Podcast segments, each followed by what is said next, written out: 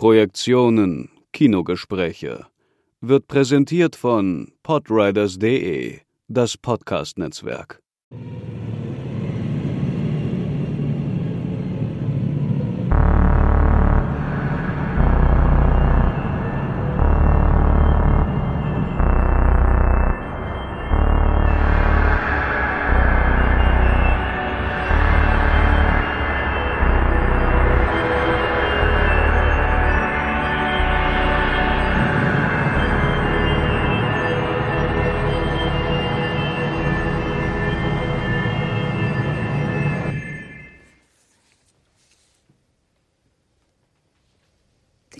The earth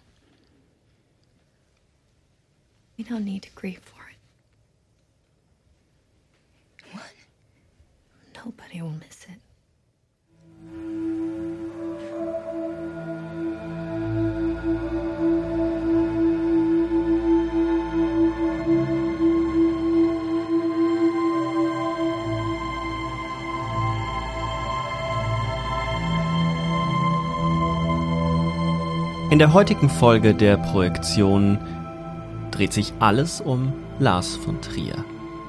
Lars von Trier spielt gerne mit Widersprüchen. Einerseits gefällt sich der dänische Regisseur in der Rolle des Provokateurs, der geschickt mit den Medien umzugehen weiß.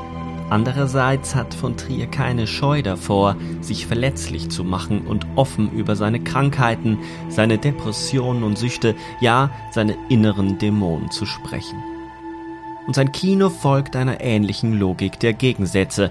Einerseits sind seine Filme roh, brutal und körperlich, andererseits verkopft, distanziert, hochgradig intellektuell und zärtlich. Auf jeden Fall handelt es sich bei den Filmen von Lars von Trier um Herausforderungen.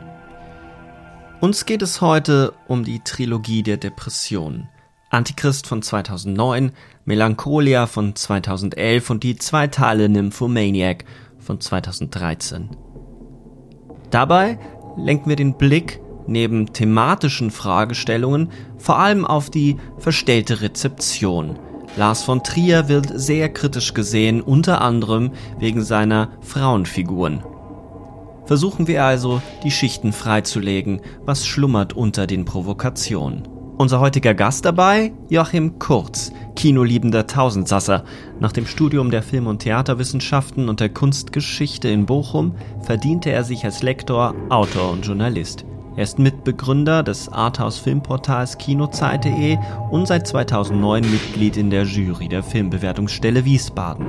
Außerdem ist er Festivalmacher und Kurator und baut gerade ein Filmfestival auf, das sich mit dem Begriff der Heimat auseinandersetzt ein Festival als Diskursort, so die Idee.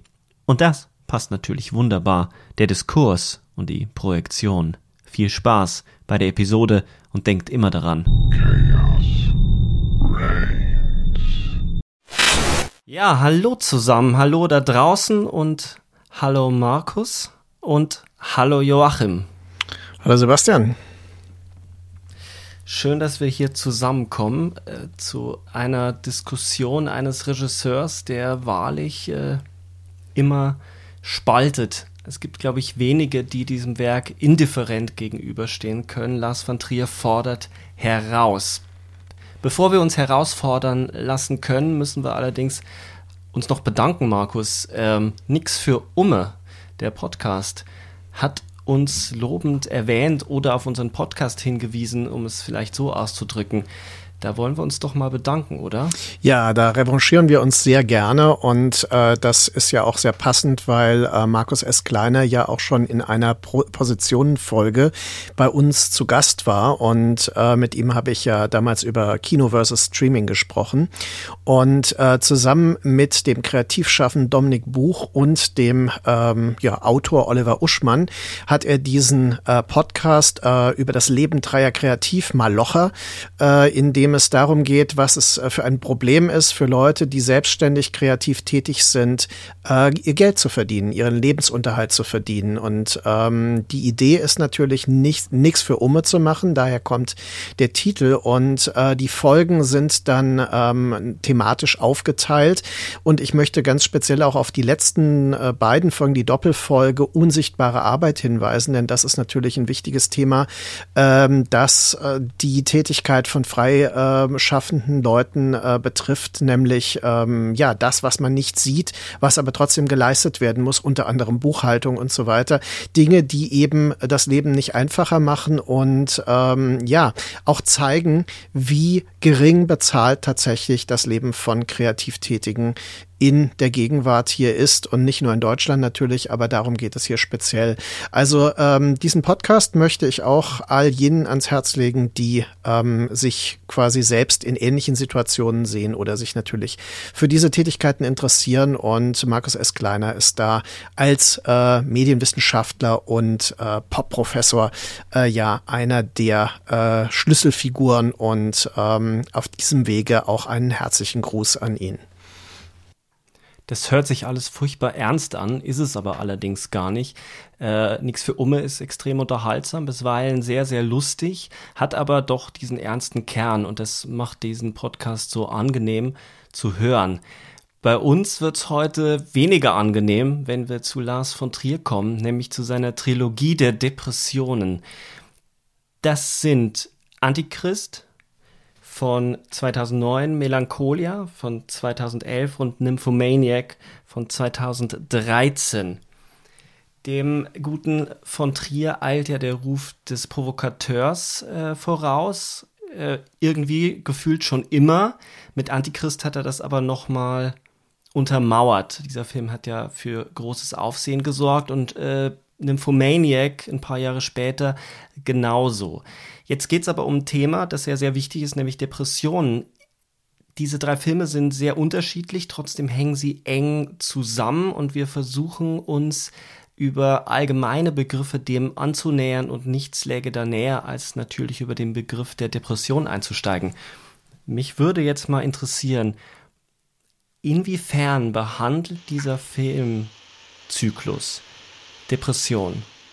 Also, ich fange einfach mal an der Film behandelt Depression auf ganz verschiedene Weise. Für mich ist Melancholia das äh, Mittelstück sozusagen der Depression ist äh, der Film, der das am allerdeutlichsten macht. Ähm, bei Nymphomaniac ist es ein bisschen, geht es ein bisschen um die Ecke, ähm, weil es im Prinzip jetzt psychologisch gesprochen erstmal das, ähm, der Themenkomplex einer, einer Sexsucht ist, die aber sehr häufig mit einerseits mit Depressionen einhergeht, oftmals eine Depression zur Folge hat, oder andersherum gesprochen auch ähm, sozusagen ein Symptom sein kann, das eine bereits vorhandene Depression überdeckt. Ja, also und wir merken eigentlich auch bei dieser äh, Figur der Joe, die sehr oft von ihrer Schuld spricht und ja, die, die ja so eine Art Beichtgespräch eingeht, dass sie da etwas behandeln muss. Ja, das, äh, und das fällt meiner Meinung nach schon ziemlich deutlich in den Depressionskomplex und Antichrist ist eine, sozusagen eine schwere reaktive Depression, die aufgrund eines traumatischen, eines traumatischen Ereignisses, eines des Verlustes des äh, Kindes ausgelöst wird und die dann in etwas mündet, was möglicherweise psychologisch äh, einer Psychose gleicht. Also jetzt mal so rein, rein auf der diagnostischen Ebene sind das die drei Punkte, die mhm. ich sozusagen feststellen würde. Also ich muss sagen, ich kann das sehr gut nachvollziehen, was Joachim äh, eben zusammengefasst hat. Und äh, ich gehe sogar davon aus, dass das sich so verhält. Äh, ich selbst habe die Filme allerdings immer anders gesehen und durchaus unterschiedlich. Für mich ist der Film, der am meisten damit zu tun hat, Nymphomaniac, weil er eben diese Leere hat. Die Leerstelle, die ja schon die Klammern im Titelschriftzug vermitteln. Und äh, die Leere dieser ewigen Suche nach einer Erfüllung und einer Intensität, die sich nicht einstellt. Und in der Sexualität wohlgemerkt. Melancholia ist für mich ein Film, der ähm, mit der Apokalypse vertraut macht und da äh, fungiert die depressive Protagonistin von Kirsten Dunst dargestellt, tatsächlich als eine Art Medium, um uns als Publikum äh, die Apokalypse vertraut zu machen. Und äh, deswegen ist Melancholia ein Film, der auch noch äh, ein ganz anderes Phänomen im Titel trägt, denn Melancholie ist ja nicht Depression. Melancholie ist ja eine, vielleicht eine weltschmerzliche Sicht. Und äh, das ist etwas, was ähm, fast eine Zurücknahme dieser äh, Dep Depressionsphänomenologie ist. Und ähm, insofern war für mich äh, Melancholia vor allem mal ein Film eben über diese Annäherung an das Apokalyptische, an das, an das mögliche Ende. Und äh, was man damit überhaupt anfangen kann, wie man sich damit äh, auseinandersetzen kann. Und äh, Antichrist äh, ist natürlich ein Film, der zweifellos in seiner Erzählweise einen traumatisierten äh, Charakter ähm, hat und dann natürlich auch am Ende zwei traumatisierte Charaktere aufweist, die miteinander interagieren.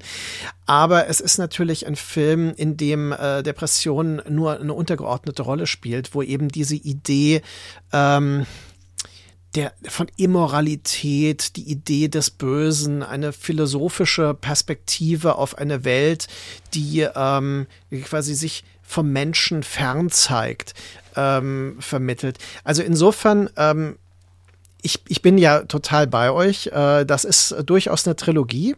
Aber ob das die Trilogie der Depression ist, äh, ist für mich persönlich gar nicht so richtig nachvollziehbar. Es ist äh, super. Markus' Antwort ging genau in die Richtung, ähm, oder beide Antworten gingen in, in die Richtung, äh, über die ich nachgedacht habe. Nämlich einerseits sehe ich das genauso wie Joachim. Man erkennt, wenn man es so kühl diagnostisch runterbricht, durchaus so Momente. Gleichzeitig gibt es aber so Verwirrungen in sowohl der Ästhetik als auch dann in den Titeln, äh, in der Handlung der Filme, die, die die Fragen aufwerfen, die Markus auch stellt. Ähm,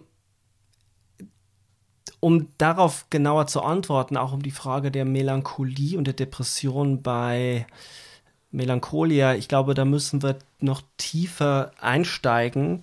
Wenn wir aber noch mal ein bisschen auf Distanz bleiben. Diese drei Filme haben ja auch eine bestimmte Form, die sich ähnelt. In allen drei Filmen gibt es immer Zwiegespräche, beziehungsweise ähm, bei Melancholia vielleicht am wenigsten, aber auch dort zwischen den zwei Schwestern, zwischen, zwischen Justine und Claire, zwischen dem Charakter von Kirsten Dunst und ähm, Charlotte Gainsbourg. Ähm, aber in Antichrist gibt es ja auch den Therapeutenmann. Die Protagonisten in Antichrist tragen ja keine Namen, das ist ja nur er und sie, aber er ist der Therapeut, er ist der Ehemann und er äh, spricht und mit der Frau, sie unterhalten sich, sie haben Dialoge und so augenscheinlich offensichtlich spielt dann Seligmann, der die ähm, Joe, auch gespielt von Charlotte Gainsbourg, die zusammengeschlagen in seinem Innenhof liegt, aufnimmt und mit ihr eben ihr Leben durchexerziert. Und trotzdem, äh, trotz dieser Verbindungen sind die Filme sehr, sehr unterschiedlich behandelt er nicht einfach unterschiedliche Aspekte der Depression durch unterschiedliche Formen und auch unterschiedliche Genreformen? Ja, das kann ich mir gut vorstellen. Ähm, ich möchte auch vielleicht den, die, möglicherweise ist ja die äh, Depressionstrilogie auch anders gemeint. Ähm, es ist relativ bekannt, dass Lars von Trier im Vorfeld von Antichrist selbst eine schwere Depression erlitten hat. Äh, er eigentlich davon ausging, dass er Antichrist niemals wird fertigstellen können. Und es zieht sich seitdem wie ein, wie ein ähm, ständiges Momentum durch seine Filme. Und ich glaube, es geht natürlich auch in diesen Frauenfiguren und es geht in dieser Trilogie auch sehr stark um ihn, um seine Erfahrungen, um seine therapeutischen Erfahrungen. Ich habe auch ein Interview gelesen, wo direkt drauf Bezug genommen wird, dass er sozusagen, dass, dass sozusagen Antichrist aus einer therapeutischen Sitzung, aus dem Impuls einer therapeutischen Sitzung hervorgegangen ist. Mhm. Ja. Also ich glaube, dass es ist, es sind verschiedene Bearbeitungsformen von Depression und ich glaube, dass darin auch sehr viele sehr persönliche Erkenntnisse und Einsichten von Lars von Trier liegen. Das finde ich äh, sehr gut nachvollziehbar, weil das ist natürlich nicht zu bestreiten und dass Lars von Trier jemand ist, der äh, im Sinne der Auteurtheorie extrem eng an seine äh, filmischen Weltsichten geknüpft ist. Ja, das ist äh, schwer zu bestreiten. Äh, ob das natürlich äh, wirklich die Lösung und die Antwort auf vieles ist, ist dahingestellt und äh, da bin ich als Filmwissenschaftler natürlich auch skeptisch. Aber ähm, sicher, das ist eine Möglichkeit. Ich will hier auf einen äh, Aspekt verweisen. Äh, es gibt äh, nämlich in äh, Mannheim ja im, äh, da gibt es eine ähm, Veranstaltungsreihe äh, Film, äh, Wissenschaft und Psychoanalyse im Dialog. Und äh, da sind äh, einige wichtige Figuren, äh, die aus der psychoanalytischen Theorie sich mit Film beschäftigen. Ralf Zwiebel, ähm, Gerhard Schneider, Dirk Blotner, Andreas Hamburger und ähm, einige andere. Das ist sehr interessant, äh, dass sie sich intensiv mit dem Film Melancholia beschäftigt haben. Äh, ich war da auch als Filmwissenschaftler eingeladen, quasi als Gast, ja, also quasi um so ein bisschen eine andere Perspektive noch in den Dialog zu bringen. Es gibt da dieses Buch äh, Melancholia Wege zur psychoanalytischen Interpretation des Films, wo eben äh, diese ähm, ja, Herangehensweisen dokumentiert werden. Und in dieser Diskussion wurde äh, sehr interessant deutlich, dass Melancholia ein Film ist, der, der höchst verführerisch ist äh, für Psychoanalytikerinnen äh, und Psychoanalytiker sich ähm, quasi darin einen Weg zu suchen, der ihnen vertraut ist, weil sie natürlich äh, Figuren äh, und zum Teil Hinweise auf Backstories bekommen und so weiter, die da sehr stark ähm, mit diesem Instrumentarium fassbar sind und gleichzeitig natürlich eine Symbolwelt entfaltet wird und eine Auteurtheorie sich anwenden lässt, die da äh, durchaus Ansätze bietet. Und jetzt komme ich zum eigentlichen Punkt. Ich habe dann gefragt, ja, warum nicht eigentlich mal eine Tagung machen, wo man sich mit allen Filmen von Lars von Trier beschäftigt, weil auch das wird ja gemacht in, äh, im Cinema Quadrat. Und dann gab es extreme Abwehr dagegen. Und das Interessante ist, dass äh, wirklich gesagt wurde, Antichrist äh, ist also, äh, damit möchte man sich nicht so ausführlich beschäftigen. Und äh, ja, Nymphomaniac, also all, all, diese Filme, er ist ja eigentlich äh, ein, ein äh, sadistischer Regisseur, also der uns niederknüppeln will mit Effekten und so weiter. Ich äh, sage jetzt buchstäblich, das ist jetzt nicht, sind nicht Zitate von bestimmten Personen. Es ging eher um den Grundtenor, warum das bisher abgelehnt wurde. Und da finde ich etwas sehr interessant, nämlich, dass Lars von Trier, der selbst seine äh, Depressionen unter anderem mit Gesprächstherapie bearbeiten lässt äh, oder ließ, ähm, macht drei Filme, in denen es um Gesprächstherapien geht, die alle drei äh, ins Leere laufen oder in die Apokalypse laufen. Und äh, er ist offenbar ein Anti- äh, psychoanalytischer Filmemacher. Äh, nicht wie Hitchcock, der darin äh, Lösungen findet. Ja? Also Filme wie Spellbound sind natürlich wundervoll oder äh, Psycho möglicherweise oder Marnie. Also Filme, die wirklich nach psychoanalytisch-theoretischen Konstrukten konstruiert wurden sondern äh, Lars von Trier baut das auf, schafft dabei so eine Vertrautheit und lässt das Ganze dann in sich zusammenstürzen. Und das ist natürlich der totale Affront, wenn man diesen Zugang sucht. Ja. Und das finde ich vielleicht äh, wirklich faszinierend daran. Dieses totale Scheitern der Gesprächstherapie in Antichrist und das totale Scheitern der äh, Möglichkeiten einer konventionellen Filmanalyse auch mit diesem Film umzugehen. Das ist meiner Meinung nach wirklich das Faszinierende an diesem Film. Nature is Satan's church. Do you know what you're saying? liegt das nicht auch daran, dass äh, von Trier eines am meisten hasst und das sind äh, moralische Geschichten, die eindeutig sind, also die Psychoanalyse, die natürlich alles, wenn man es klassisch liest, auf ein Urproblem zurückführen will, eine kohärente Geschichte entfalten will, die dann äh, therapiert. Äh, das sind seine Filme ja nicht. Seine Filme arbeiten stärker als bei vielen anderen Regisseuren über Gegensätzlichkeiten. Er äh, überkreuzt Dinge, die scheinbar nicht zusammengehören, die nicht zusammenpassen. Das ist sehr auffällig bei Nymphomaniac, in dem, in dem äh, Joe manchmal sehr, sehr kontroverse Positionen einnimmt, sich gleichzeitig verletzlich macht, sich wieder an Seligmann anschmiegt, wo psychoanalytische Momente auftauchen, gleichzeitig wieder unterlaufen werden. Und so ähnlich ist es bei Antichrist ja auch. Es gibt äh, ähm, auf der so viele falsche Fährten, die der Film legt, äh, in Hinblick auf die Hexensymbolik. Die Protagonistin forscht ja in Eden, in dieser Hütte, über die ähm, Hexenverfolgung. Und damit legt er ja auch wieder eine falsche Fährte, die später aufzugehen scheint, als alle Frauen dann aus dem Wald kommen. Gleichzeitig sind auch ganz viele andere Momente drin. Das finde ich ist ein Motiv bei ihm. Ich würde ihn nämlich nicht als antipsychoanalytischen Filmemacher bezeichnen wollen, zumal ich glaube, dass er selber wahrscheinlich sagen würde, die Psychoanalyse ist ganz okay, aber als Filmemacher interessiert sie mich nicht. Ja, ich glaube, was er einfach macht, ist, ich weiß gar nicht, ob ich ihn als, als, äh, als unmoralischen Filmemacher oder als Filmemacher, der keine Moral hat, äh, was er ganz oft meiner Meinung nach macht, ist, dass er verschiedene Wertesysteme aufstellt, postuliert. Äh, ähm, die können kunsttheoretisch sein, die können religionswissenschaftlich sein, die können psychoanalytisch sein. Und letzten Endes lässt er sie aber alle gegen die Wand laufen. Ja?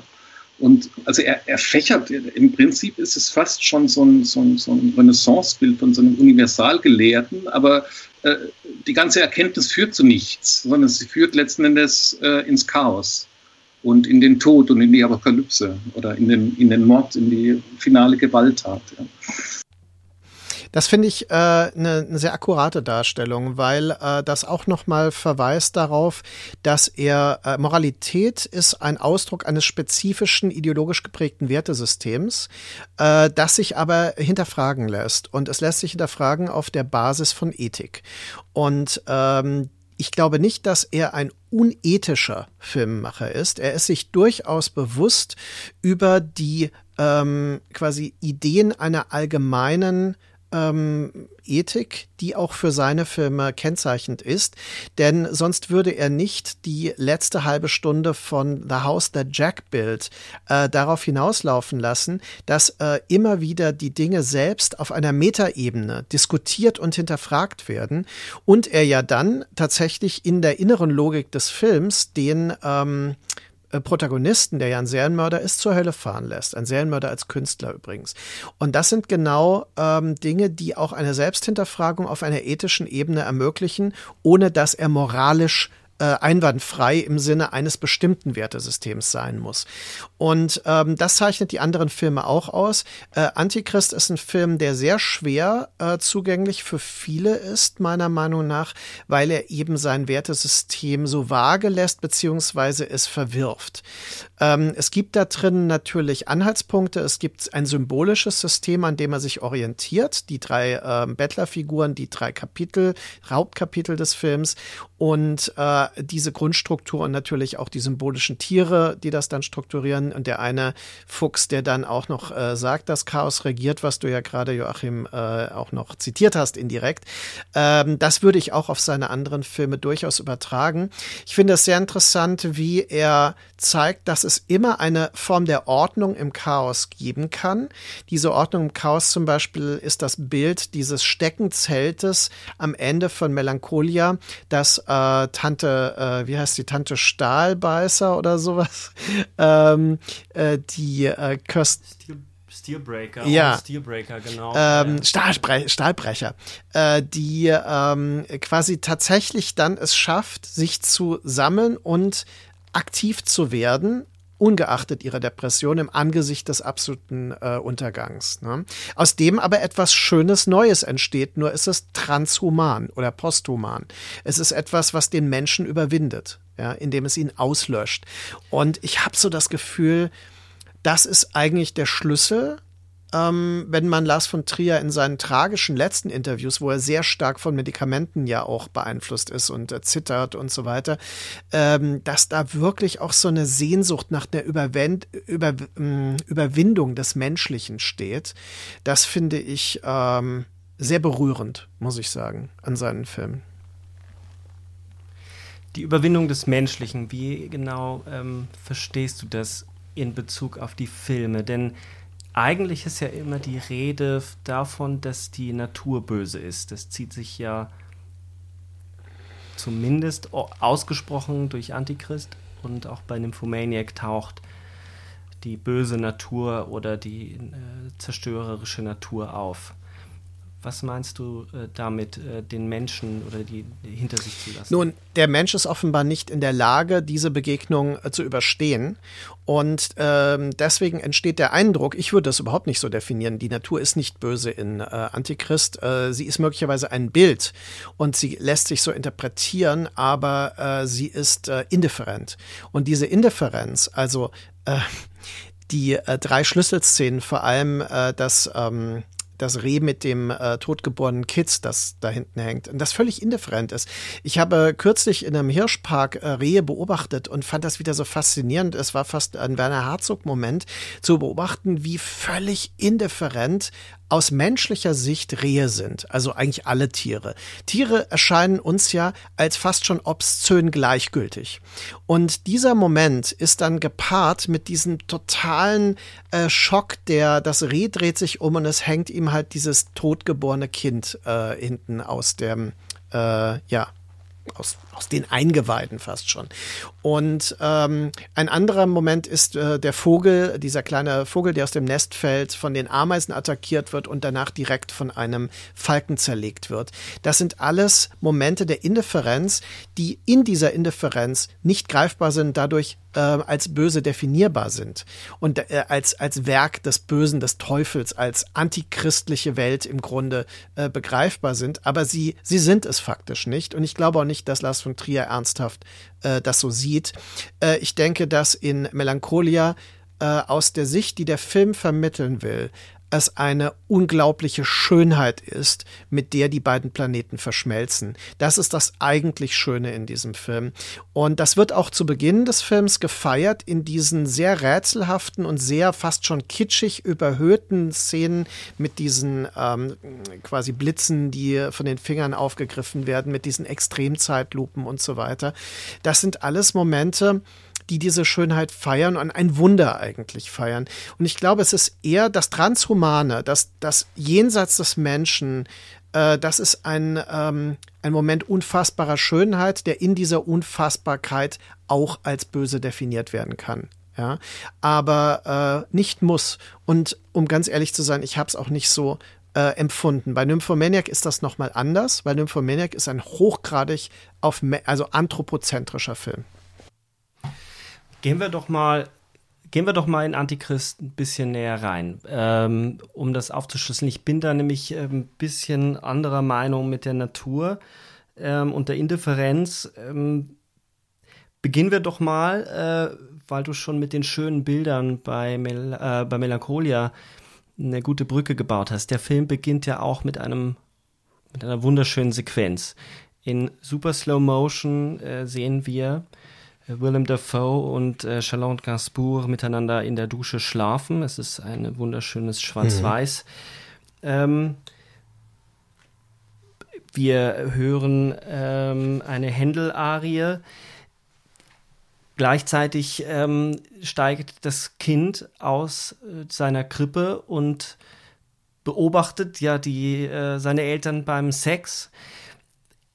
Und wenn man es erstmal kurz erzählt, fällt dann aus dem offenen Fenster in den Innenhof oder auf die Straße und ist tot. Gleichzeitig ist das ja schon hochgradig äh, aufgeladen mit äh, ganz vielen äh, Bildern. Man könnte beim mehrmaligen Sehen dachte ich mir fast schon, dass da so ein äh, von Trierscher Witz drin steckt. Also diese äh, dieser Sturz in den Tod ist ja, wird von vielen ja auch als eine Himmelfahrt interpretiert. Man könnte fast zuspitzen und sagen, der, das Kind sieht seine Eltern beim Sex und deckt sich, oh mein Gott, ähm, ich stürze mich jetzt aus dem Fenster hinaus. Ähm, Klar. Jetzt, was mich äh, äh, neben der äh, Waschmaschine, die viele, äh, viele ja auch so interpretieren, dass es natürlich von vornherein hochkodiert um die Rolle der Frau geht, als äh, einerseits Ehefrau, die sich um das Kind kümmern soll, gleichzeitig als ähm, Liebhaberin leidenschaftlich sexuell sein soll und dann als Hausfrau sich noch um das ganze Zeug kümmern soll, weil in dem Moment, wo sie quasi fertig sind, wo sie ihren Orgasmus hat, bleibt ja auch die Waschmaschine stehen. Darauf können wir sicherlich noch eingehen. Was mich jetzt mehr interessieren würde, wie seht ihr denn diese ähm, Sequenz, den Wahrheitsgehalt dieser Sequenz? Es wird ja oft so, als das, als wäre das so wirklich passiert gelesen. Wenn man die Szene sich genau anguckt, ist die wie ein Traum. Der Teddybär fliegt an einem Luftballon vorbei, an dem Kind. Also es gibt so viele Hinweise darauf, dass es äh, die, die Verlangsamung der, der, die Perspektiven, die eingenommen werden. Ich frage mich auch, äh, wie die es von der Dusche schaffen, dann auf den Tisch und dann auf die, also wo die überall Sex haben in dieser Sequenz, ist ja auch beeindruckend. Ähm, ist das nicht schon eine Reimaginierung, eine Repräsentation des Traumas oder eine, eine, ein Traum des Traumas? Also ich, ich würde jetzt äh, ganz ähm, banal ähm, erstmal davon ausgehen, dass äh, wenn sich dieser Prolog so extrem stilistisch vom Rest des Films unterscheidet, hat das etwas zu bedeuten.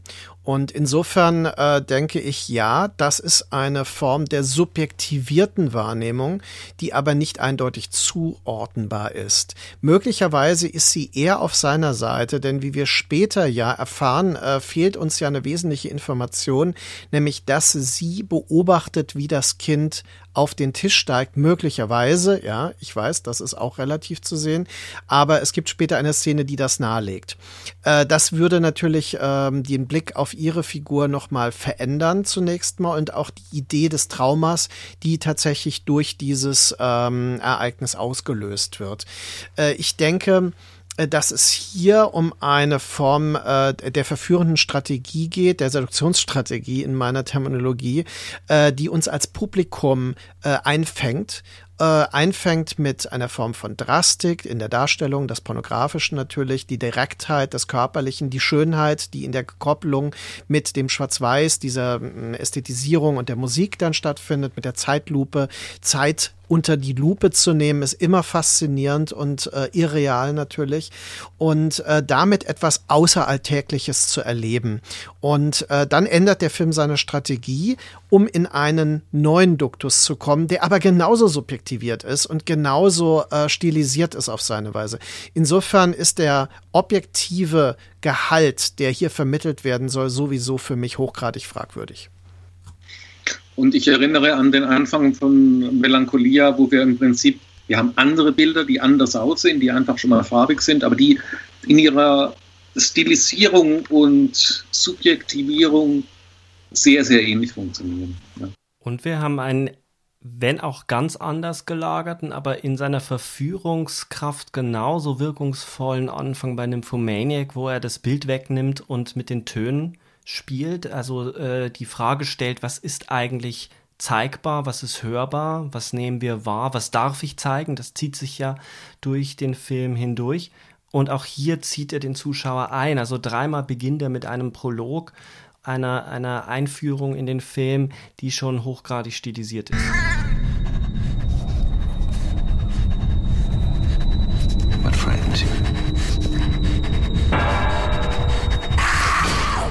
Das ist insofern aber bei Antichrist total wichtig, finde ich, da äh, zumindest die Objektivität des Gezeigten anzuzweifeln, weil es nämlich die klar misogyne Lesart zu Fall bringt, wenn man das nicht objektiv liest, sondern wenn es bereits eine hyperbolische Schuldzuweisung ist, also eine, eine, eine Zuspitzung des, des, der Schuld in all diesen, diesen Bildern, eine Albtraumsequenz, die äh, natürlich auch möglicherweise ein bisschen Witz, äh, dem Witz innewohnt, eine, ein albtraumhafter Humor innewohnt. Es wird von ganz vielen aber eins zu eins gelesen und auch die spätere Reminiszenz an diese Szene, dass sie eben das Kind äh, gesehen hat, es, äh, wie es auf das Fenster zuläuft, es ihr aber egal ist, weil sie eben gerade vögeln. Ähm, dass, äh, dass diese Frauenfigur vorführen würde, ist häufig der Vorwurf. Aber äh, wenn der Film schon auf so einem abstrakten Level agiert, dass er nicht mal Namen für seine Protagonisten hat, dann ist es ein Film, der von vornherein eigentlich in der strukturell zu lesen ist und als, als Struktur, in der Strukturlogik versucht, einer bestimmten einer bestimmten Annahme auf die Schliche zu kommen. Und da bin ich dann wieder bei der Natur. Sie behauptet ja später, die Natur sei böse und identifiziert das ähm, Natürliche ja mit der Weiblichkeit. Die, Weib die weibliche Sexualität ist äh, dasjenige, was schuld ist am Tod dieses des Kindes. Ähm, Gleichzeitig verachtet sie diese Sexualität, aber auch ihre Natur, auch scheinbar ihr, ihr, ihr Kind. Also es schwingt auch so eine Regretting Motherhood-Geschichte mit. Sie zieht dem Kind ja die Schuhe falsch rum an. Ähm, und es ist etwas, was gleichzeitig natürlich auch äh, zum, zu den Hexen führt. Man denke beispielsweise an Hagazusa, wo es ein ähnliches Narrativ gibt mit dem Wald und dem Hineingezogenwerden in den Wald und den Wahnsinn. Ähm, wie eng ist denn jetzt mal aus einer Genreperspektive die Verbindung zum, zum Hexenfilm oder gerade zum Folk-Horror, Markus? Also ich möchte da vielleicht einen kleinen Schlenker machen. Ähm, ich habe die Filme von Lars von Trier seit Mitte der 80er Jahre buchstäblich verfolgt. Also ich habe äh, von, von äh, Element of Crime an die Filme zum größten Teil im Kino gesehen. Und äh, jetzt muss man erstmal sagen, Lars von Triers Film beginnt mit der Hypnose. Er ist ein Hypnotiseur. Und die Hypnose ist eine radikale Form der Manipulation und der Suggestion. Und insofern ist es total naiv, seine Filme als eins zu eins Repräsentationen von einer objektiven Realität zu sehen. Und deswegen machen mich bestimmte Lesarten, wie zum Beispiel Antje Flemings Buch über Lars von Trier mit dem Untertitel Goldene Herzen, geschundene Körper, total äh, wütend auf eine Weise, weil sie so naiv eins zu eins ähm, diese Filme lesen wollen und daraus einen ideologischen Schluss ziehen möchten, der so eine Art positiven Impuls natürlich auf die Seite der Deutenden ähm, verlagert und ihm gewissermaßen so diese äh, negative Karte zuschiebt. Ähm, das ist zu simpel. So ist Lars von Triers Kino nicht, so war es von Anfang an nicht. Und äh, sein Film ist voller, äh, seine Filme sind voller Fallen. Ein Film wie Europa, äh, der ist heute immer noch provokativ. Ja, ein Film wie Element of Crime ist heute immer noch verstörend. Und äh, diese Filme werden ja heute fast vergessen. Ja, also das, das wird ähm, auch äh, zum Beispiel dieser große Skandal um Lars von Triers Nazi-Bemerkung äh, bei der Pressekonferenz zu Melancholia ist auf dem Hintergrund von Bilder der Befreiung und Europa völlig anders zu lesen oder der Orchideengärtner, seinen ersten Kurzfilm, äh, als man das äh, gemacht hat. Es ist so, es gibt so eine, so eine unterkomplexe Lesart, die dann zu diesem banalen Schluss kommt, ja, der Typ ist irgendwie sadistisch und seine Frauen äh, sind unterkomplex gezeichnet und dadurch irgendwie ähm, verherrlicht er das Leid der Frau und ist deswegen misogyn. Ähm, also ich würde wirklich sagen, äh, das ist einfach das ist zu billig. So geht das nicht. Ja. Und äh, es tut mir leid, dass ich jetzt diese deutlichen Worte. Äh, ich habe äh, in der Vorbereitung tatsächlich einige dieser Lesarten und Texte noch mal äh, mir angeguckt. Und äh, gerade zu Antichrist ist das. Ich meine, sicher, der Film ist kontrovers. Das ist ja auch gut so. Ja, und ich meine, ich nenne doch einen Film nicht Antichrist, wenn ich will, dass das Publikum ihn irgendwie angenehm äh, melodramatisch wahrnimmt. Ja, ähm, der Film ist so klar auf er signifiziert sich so klar als Kunstwerk, ja, also durch diese äh, gemalten äh, Zwischenbilder, äh, durch die hochgradige äh, Symbolisierung, also diese äh, äh, symbol symbolische Aufladung von allem, was geschieht. Ja? Äh, ich ich meine, dann kommen Leute auf die Idee und sagen, äh, der Film ist irgendwie dokumentarisch wegen der Handkamera. Ja? Und dann denke ich mir, what? Ja? Was für einen Film haben die denn gesehen? Und genau so muss ich sagen, also diese Idee, also mit Dogma, Dogma ist ja genauso eine Falle von ihm gewesen und die wurde dann eins zu eins von Kollegen aufgefasst, aber doch nicht von ihm selbst. Ja, mhm. ich meine, sein einziger Dogma-Film ist Die Idioten, ja, das zeichnet. Und äh, er arbeitet natürlich mit Mitteln des Dogmas, ja, äh, von Breaking the Waves, dass der davor war, bis dann später.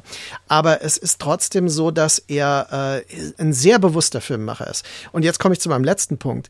Ähm, die Schlüsselszene, die er ja selbst beschreibt, äh, die ihn zum Kino gebracht haben soll. Das ist natürlich eine totale Mythologisierung, das ist mir auch klar. Aber ich möchte sie trotzdem mal äh, erwähnen.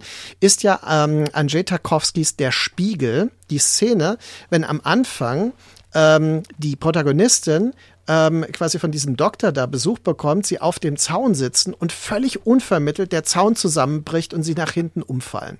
Das ist ähm, äh, quasi ein Moment, in, äh, wo er sich erinnert, dass er völlig frappiert war über äh, diese unvorhersehbare, auch witzige äh, Situation, die aus etwas entsteht, was eigentlich auch total überhöht war.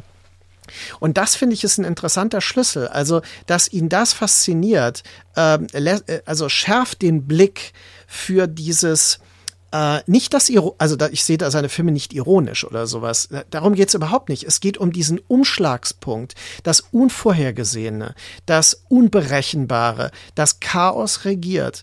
Und das sehe ich in seinen Filmen. Und das zu reduzieren auf, da ist, sind die Protagonistinnen so oder so, ist einfach zu wenig. Vielen Dank, Markus, dass du so ausgiebig auf die frühen Filme eingegangen bist, weil ich habe tatsächlich meine Magisterarbeit über die erste Trilogie, die drei E's, geschrieben und da hat natürlich das Hypnotische, ich erinnere mich sehr gut, einen sehr wichtigen Stellenwert und es wäre tatsächlich, glaube ich, sehr interessant, die drei Filmanfänge dieser Filme, die wir beschrieben haben, tatsächlich auch auf ihren, auf ihren hypnotischen Gehalt mal abzuklopfen. Ja.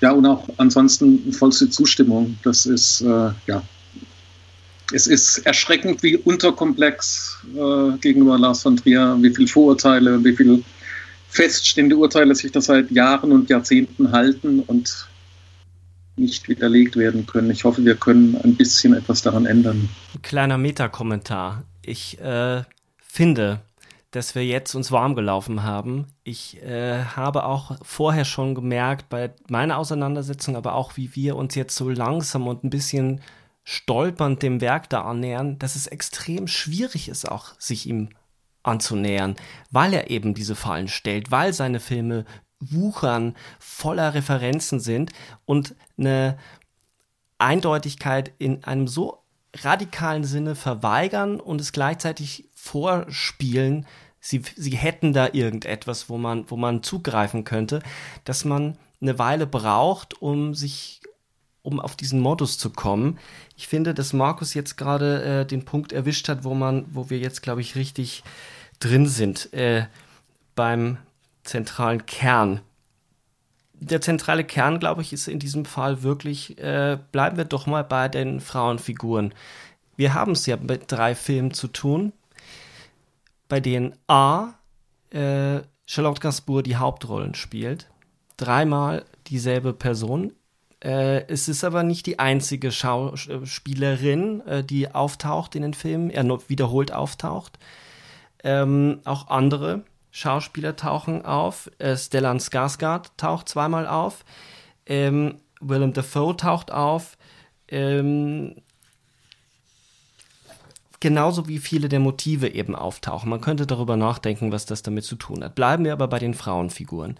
Charlotte Gainsbourg spielt in Antichrist eine trauernde Mutter, die sich selbst die Klitoris abschneidet, ihren Mann kastriert und äh, von ihm umgebracht wird. Im zweiten Film, in Melancholia, spielt sie die Schwester der Depressiven, Justine, sie selbst Claire, die dann, als der Planet Melancholia sich nähert, selbst in eine Art der Verzweiflung, in eine Depression äh, fällt. Diejenige, die vorher rational war und bei der, bei der Trauung alles im Griff hatte, verliert die Kontrolle. Und im dritten Film spielt sie eben die Nymphomanin.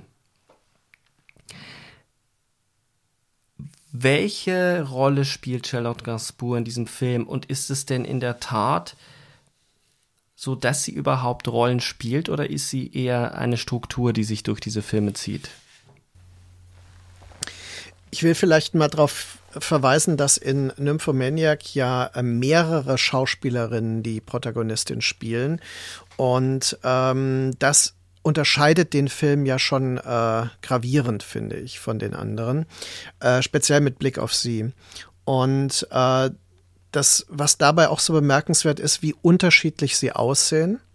Also Stacey Martin und Charlotte Gainsbourg haben nicht die geringste Ähnlichkeit. Es sind ganz andere Frauentypen. Sie verhalten sich auch unterschiedlich und äh, stellen auch da diese Idee der kontinuierlichen Entwicklung einer Figur durchaus in Frage, meiner Meinung nach, weil das ist nicht zufällig. Ich meine, die, die sind ja nicht blöd und haben das nicht gemerkt oder sowas, sondern das muss man als Absicht sehen.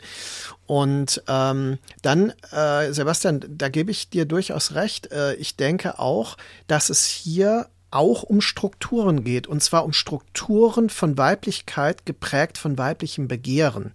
Und interessant ist, dass ausgerechnet, äh, ich habe vorhin noch mal äh, den Presskit gesehen mit Stacey Martins Interview zu dem Film, wo sie sagt, dass dieser Film durchaus einen äh, feministischen Anspruch hegt. Und ich sehe das auch so. Ich finde, Nymphomaniac ist ein Film, der mehr als viele andere weibliches Begehren ins Zentrum stellt, dieses ähm, Begehren koppelt mit der Idee der Leerstelle. Ich hatte das vorhin schon erwähnt, mit diesen Klammern im Titel, die ich für super wichtig halte. Das ist äh, so wichtig, wir hatten über Catherine Braillard Romance X gesprochen. Und das ist das X aus Romance, ja, also aus dem äh, Titel von Braillard. Und äh, genau das ist doch eigentlich das, wo ich sagen würde, da wird's interessant. Also sicher, es ist ein cis-männlicher Regisseur, der da ein äh, feministisches Modell entwickelt, aber das ist durchaus ernstzunehmend auf dem Hintergrund feministischer Theorie, zumindest der Theorie, wie wir sie von ähm, Personen wie Laura Mulvey her kennen. Aber sind es nicht alle drei Filme, die man sehr feministisch lesen kann. Wir haben es ähm, bei Antichrist mit einer Auferstehung der Frauen zu tun. Man könnte äh, ihn fast als einen Geisterfilm am Ende bezeichnen. Sie, die äh, ja auch als die gute äh, therapierbare Ehefrau sich nicht wohlfühlt, erneut in einem Gefängnis, in einem von den Männern gemachten Psycho- Gefängnis eingesperrt sieht und dann keinen anderen Ausweg mehr sieht, als das zu bestätigen, was die andere Seite der Weiblichkeit ist, nämlich die, die äh, Hure, die Hysterikerin, die Frau, die ihre Sexualität auslebt. Und äh, das führt zur Selbstzerstörung. Die Lösung in Antichrist ist die Selbstzerstörung und äh, die Geister dieser Selbstzerstörung auf den Mann loszulassen. Insofern könnte man den Film ja auch so lesen. Und bei Melancholia. Äh, derjenige, der sich äh, davonschleicht mit den Pillen, ist der rationale Mann. Eine Figur, die sich ja auch in allen drei Filmen findet. Der rationale Kiefer Analytiker. Ja, also ich glaube, wenn wir über den, das, den feministischen Gehalt der drei Filme reden müssen, dann müssen wir auch zwangsläufig über die Männerfiguren in diesen Filmen reden, die allesamt verheerend sind die allesamt, äh, also ein, ein Ehemann, der als Therapeut seine eigene Frau therapiert, dem gehört sofort jegliche äh, Therapieerlaubnis entzogen. Das geht überhaupt nicht. Die, ja, die, die Männer in ähm, Melancholia, äh, der Ehemann ist eine Katastrophe. Also der ist so sehr eine Katastrophe, dass sie sofort in der, in der Hochzeitsnacht mit irgendeinem Typen vögelt. Äh, John, John, John ist eine Katastrophe, ja, der sich halt aus dem Staub macht. Äh, dann ist eigentlich letztendlich nur noch als ernstzunehmende Figur der kleine Junge da und äh, die Männer in Nymphomaniac, ja, es ist verheerend. Also insofern, das ist auch ja. ein, ist ein Film, es sind Filme über die Dummheit der Männer ja. Ja. und über die Schwierigkeit der Frauen sozusagen mit dieser Dummheit auch irgendwie umzugehen und sich auch aus ihr zu befreien. Also insofern, für mich sind die Nymphomaniac am deutlichsten, aber für mich sind alle drei Filme auch Filme einer emanzipatorischen Befreiung. Aber es sind natürlich keine äh, Filme, die eine ein positives Bild dessen zeigen. Und das zieht sich ja durch äh, von Triers Werk hindurch. Und das ist ja eine sehr, sehr billige Kritik, die sich ja auch bei Antje Fleming in ihrem Buch äh, durchzieht, nämlich dass äh, eine bestimmte Form der Weiblichkeit scheinbar propagiert wird oder gezeigt wird. Die Frauen werden immer als leidend dargestellt. Ähm, und als wäre damit schon der misogyne Charakter äh, offengelegt, nur weil diese Frauenfiguren leiden. Sie leiden ja an etwas Bestimmtes und es sind ja vor allem Strukturen, äh, in, vor allem in den, in den drei Filmen, die wir diskutieren, mh, wo es darum geht, sich, sich in der Gesellschaft oder auch mit dem eigenen Körper irgendwie eine Rolle zu finden, damit umzugehen. Mh, das ist aber heutzutage wirklich schwierig, weil als in der feministischen Filmkritik nur diese Filme ernst genommen werden können, die eine Art Utopie zeichnen, affirmativ sind, eine, eine aktivistische, emanzipatorische Wirkung entfalten. Und das sind die Filme von Lars von Trier ja ganz und gar nicht. Also wenn man ihm etwas äh, derartiges vorhalten kann, dann ist es eine grundlegende Skepsis gegenüber dem, dem Menschen an sich und seiner Triebhaftigkeit und seiner Unberechenbarkeit. Also seine Filme sind, wenn überhaupt, misanthropisch und nicht misogyn. Sie sind genauso äh, misandrisch, äh, wenn man überlegt, ich meine, der, der in Anführungszeichen Therapeut der Gesprächstherapie in äh, Nymphomaniac, der sie am Schluss vergewaltigen möchte. Äh, ich meine, das ist die totale Absage an jede Form der, der Vertrautheit, ja, oder des, das sich etablierenden Vertrauens und der Annäherung. Es ist eine Unmöglichkeit eigentlich des, ähm, des Kommunizierens zwischen Geschlechterkonzepten, vor allem zwischen diesen äh, dualistischen Geschlechterkonzepten, die hier äh, mehr oder weniger verabschiedet werden. Es ist nicht zufällig, dass äh, Kirsten Dunsts äh, Figur in ähm, äh, in dem ähm, Melancholia dann äh, mit Kindern ja, dieses ähm, Ende erlebt und zwar erfüllend erlebt, als wie eine Art Neugeburt, was ja ähm, auch wichtig ist für den apokalyptischen Grundgedanken. Denn die Apokalypse ist ja nicht nur das Ende, sondern auch die Wiedergeburt, aber nicht die Wiedergeburt auf derselben Ebene oder derselben Welt, sondern einer neuen Welt. So, und ähm, Sebastian, du hattest vorhin, äh, und da habe ich bis eben drüber nachdenken müssen, du hattest vorhin äh, nach dem Film Hagazusa gefragt. Ich bin mir gar nicht so sicher, ob das so viel miteinander zu tun hat. Äh, mir ist die ganze Zeit ein anderer Film gekommen, der sehr viel mit diesen Filmen zu tun hat, nämlich Lux Eterna von Gaspar Noé, äh, in dem Charlotte Gainsbourg die Hauptrolle spielt und am Scheiterhaufen verbrannt wird. Und ähm, die ganze Zeit äh, natürlich diese Idee des Gynozids, den sie ja in ihrer Doktorarbeit, die, wenn ich das richtig verstanden habe, ja auch nie zu Ende geschrieben wurde von ihr in dem Film. Also sie konnte sie nicht, weil sie hat sie ja, sie hat sich ja verzettelt buchstäblich. Es wird ja, die Notizen werden immer kryptischer und äh, sie wird ja immer mehr vereinnahmt von dieser, äh, von dieser betäubenden Erkenntnis. Ähm, die, die Lesart, dass äh, die Hexenverfolgung, vor allem die zweite Welle, ja, also die äh, schon in der Neuzeit dann stattfindet, äh, dass die ein Kampf äh, des Patriarchats gegen weibliche Selbstbestimmtheit und Sexualität ist, ist ja ein allgemeingültiger äh, feministischer ähm, Diskurs, kann man sagen. Der lässt sich nicht durchweg aufrechterhalten, wenn man mal recherchiert, wie viele Männer tatsächlich und wie viele Männer vor allem auch, sagen wir mal so aus prekären Kontexten, also ähm, äh, getötet wurden in diesem Rahmen. Aber im Endeffekt ist es durchaus, gibt es solche Tendenzen und vor allem in den katholisch geprägten Hexenverfolgungen. Und ähm, das sind alles Diskurse, die da mitschwingen. Ich finde, es sind aber äh, Chiffren oder ähm, genauso symbolisch überhöhte Systeme, während Hagazusa ein Film ist, der eigentlich, wenn man ihn recht bedenkt, und der ist ja jetzt nicht von Lars von Trier, das ist schon klar, von Lukas Feigelfeld, der aber eher eine Hinterfragung ist von Folklore und Aberglauben und eben äh, quasi Ausgrenzungsmechanismen in dörflichen Kontexten und im Grunde ein antiheidnischer Film, wenn man ihn ganz streng betrachtet.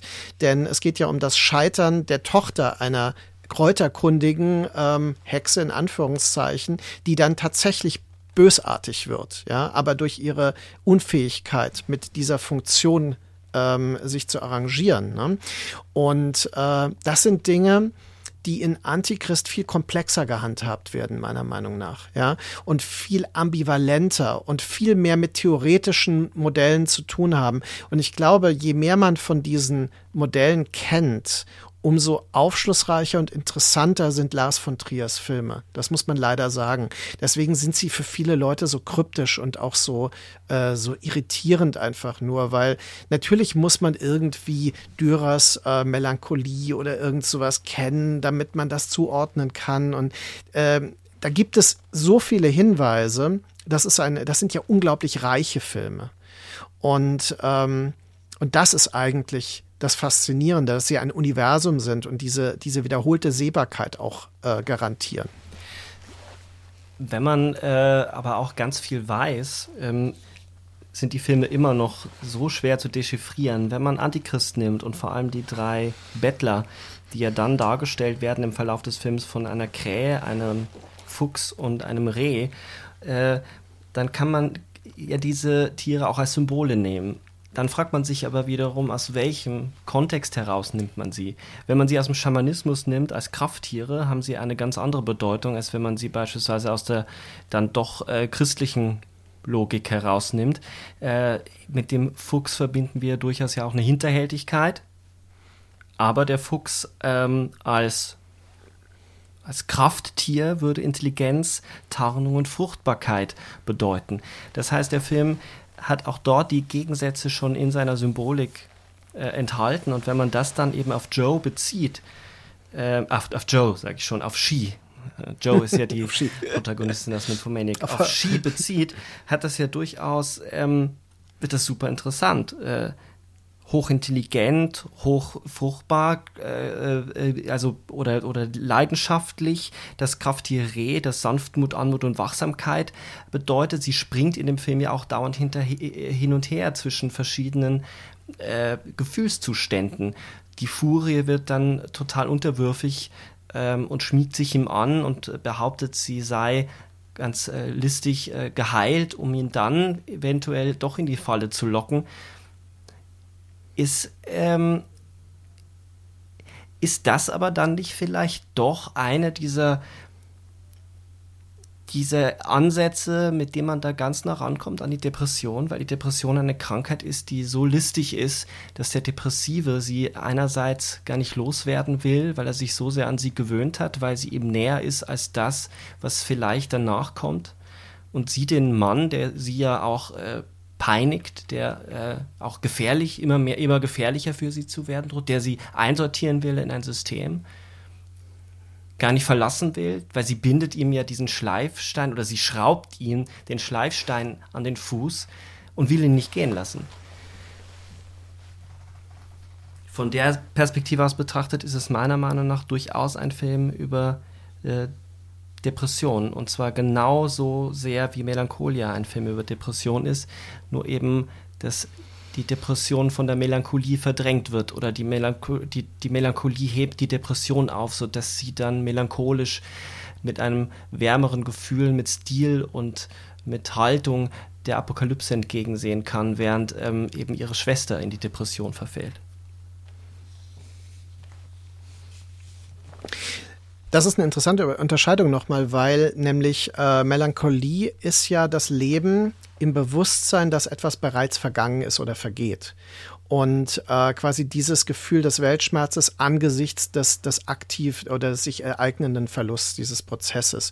Das finde ich unglaublich passend. Also, dass aus ihrer Depression eine Melancholie wird, das ist ja etwas, was in, in so frühen Deutungen eher umgekehrt gesehen wurde, dass jemand, der melancholisch ist, dazu neigt, Depressionen zu entwickeln, was aber ja scheinbar nicht wirklich so einfach als Gleichung auch funktioniert. Ne? Ähm, ich finde das sehr nachvollziehbar, dass man diese Sichtweise auf die Filme, auch auf Nymphomaniac möglicherweise, was die Idee der Lehre, also dieser Ziellosigkeit und des in sich selbst kreisenden Suchtverhaltens äh, betrifft, dass man das so lesen kann. Aber es ist eben wirklich nur die eine Ebene. Für mich war Antichrist immer ein äh, Geschlechterkampf. Und äh, dieser Geschlechterkampf mündet in die Erkenntnis, den Trieb zu zerstören. Sie zertrümmert seine Hoden und äh, es gibt ja dann tatsächlich noch mal diesen blutigen, äh, diese blutige Erkulation auch. Ne? Wenn ich mich richtig erinnere. Ja, ja. Und ich habe das jetzt nicht nochmal bewusst nicht nochmal angeguckt, weil ich das sehr traumatisch finde, die Szene. Und umgekehrt auch die Szene habe ich auch nicht nochmal genau, aber sie schneidet sich ja primär die Klitoris ab. Das ist im Grunde ja das weibliche, eines der weiblichen Lustzentren, äh, physisch gesehen, die äh, gerade von äh, ultrapatriarchalen Stammeskulturen, äh, die auch wiederum die Klitorisbeschneidung äh, quasi praktizieren und hoffentlich irgendwann mal nur noch praktiziert haben.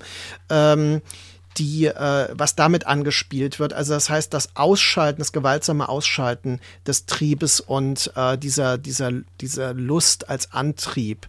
Und ähm, deswegen ist Antichrist auch ein unglaublich negativ oder nihilistischer Blick eigentlich auch auf Geschlechterverhältnisse, während äh, Melancholia äh, wirklich jenseits davon ist. Also da haben wir nochmal dieses kurze Aufflimmern, ja, also dieses weibliche Begehren wird durch den äh, schwachen Ehemann nicht äh, erfüllt und befriedigt und sie sucht sich einen anderen in der Hochzeitsnacht.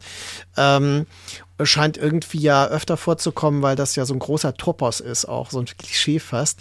Und äh, dann gibt es natürlich bei Nymphomaniac diese totale Leerlauf des Begehrens, äh, bis hin zu dem Punkt, wo sie sagt, ich bin nicht mehr erregt. Und ähm, deswegen, äh, für mich war die Lesart immer eigentlich so diese, äh, dieses Absterben des Begehrens auch in den Filmen. Mehr und mehr. Aber hast du äh, am Ende, ich, mich würde mal interessieren, wie er das Ende von Nymphomaniac denn ähm, lest. Äh, Markus hat ja schon angedeutet ein bisschen, dass er den Film als sehr leer empfindet. Ich hatte am Ende das Gefühl, dass es einer der nicht unbedingt hoffnungsvollsten Filme ist, aber er hat zumindest eine Lösung, nämlich die Revolution oder die Revolte. Ähm, zwar ist das Ende auch sehr traurig, weil sie kurz bevor sie versucht zu vergewaltigen, also Seligmann, ähm, ja, ihm gesteht, dass er wahrscheinlich der einzige Freund ist, den sie je hatte. Äh, interessanterweise eben eine asexuelle Figur, die sie nicht begehrt, der auch nicht von ihrer Geschichte, von ihrem Schicksal erregt wird. Und just äh, nachdem sie ihm das gestanden hat, versuchte sie zu vergewaltigen. Das ist ja eine, also Tragik, die, die hat mich sehr getroffen. Also ich jetzt beim zweiten Mal wusste ich natürlich, dass das passiert, aber beim ersten Mal war ich schockiert davon. Und dann äh, erschießt sie ihn ja und er äußert am Ende die Worte, ähm, ja, wieso, du hast doch schon mit tausend Männern geschlafen. Und dann erschießt sie ihn. Und der Film endet so, wie er begonnen hat, nämlich er nimmt das Bild weg und man hört nur noch die Geräusche und sie geht. Sie geht aber mit erhobenen Hauptes, oder? Ja, ähm, sie hatte auch vorgeäußert, oder ich habe das so zumindest verstanden, dass sie jetzt nach diesem Gespräch eigentlich so weit mit ihrer, ihrer Geschichte klar hatte, die Geschichte auch ihrer Nymphomanie, ihrer sexuellen Identitätsfindung, dass sie bereit war oder dass sie sagte, sie kann das hinter sich lassen. Ja, jetzt, also so hatte ich das zumindest verstanden. Und dann ist sozusagen der Schritt in das neue Leben wäre eben gewesen, sie hat diesen Freund, der der erste in dieser neuen Lebensphase ist, der asexuell ist, der nichts von ihr möchte, der sie auch von ihrer Schuld befreit. Er hat ja immer wieder, also immer wieder ist er auffällig in den Gesprächen, wie er sie immer wieder versucht freizusprechen von Schuld. Und dann diese finale Enttäuschung, ja, das ist. The theory is that the light enters through the top plane, which is called the table. Or in some languages, the mirror.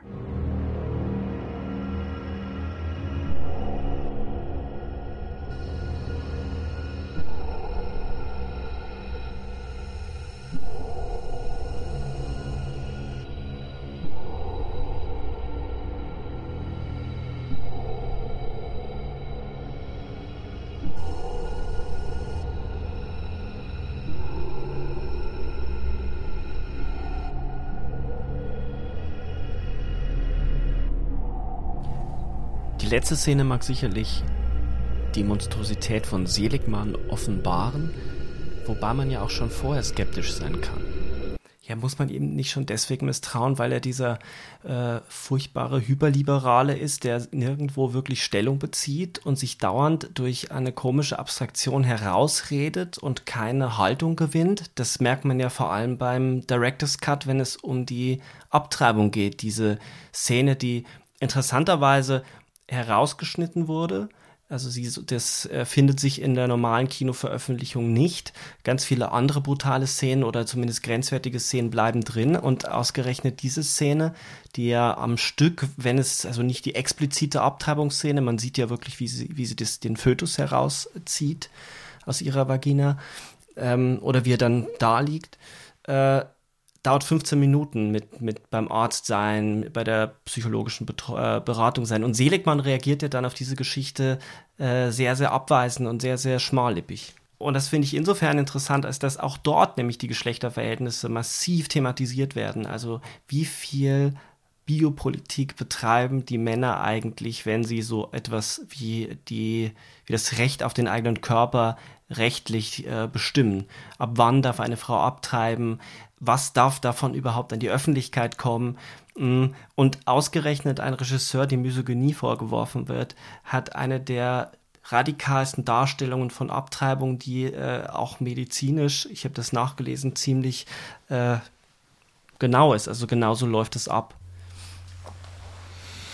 Also ich weiß auch, dass äh, das die Szene ist, die viele Leute, nachdem der Film auf Heimmedien äh, ungekürzt erschienen war, auch äh, diskutieren wollten. Also ähm, die Sache ist ja die, dass der Film drastisch ist, aber eigentlich äh, auf einer Metaebene drastisch. Ähm, ich finde, dass ähm, die drastischen Bilder immer äh, als Verweise fungieren äh, und das ist in letztendlich bei The House That Jack Built auch. Ja? Also äh, es geht um den Diskurs äh, des Tötens auf der Leinwand, wenn er die Familie, also vor allem die Mutter mit den beiden Kindern dann ähm, jagt, ne, in The House That Jack Built.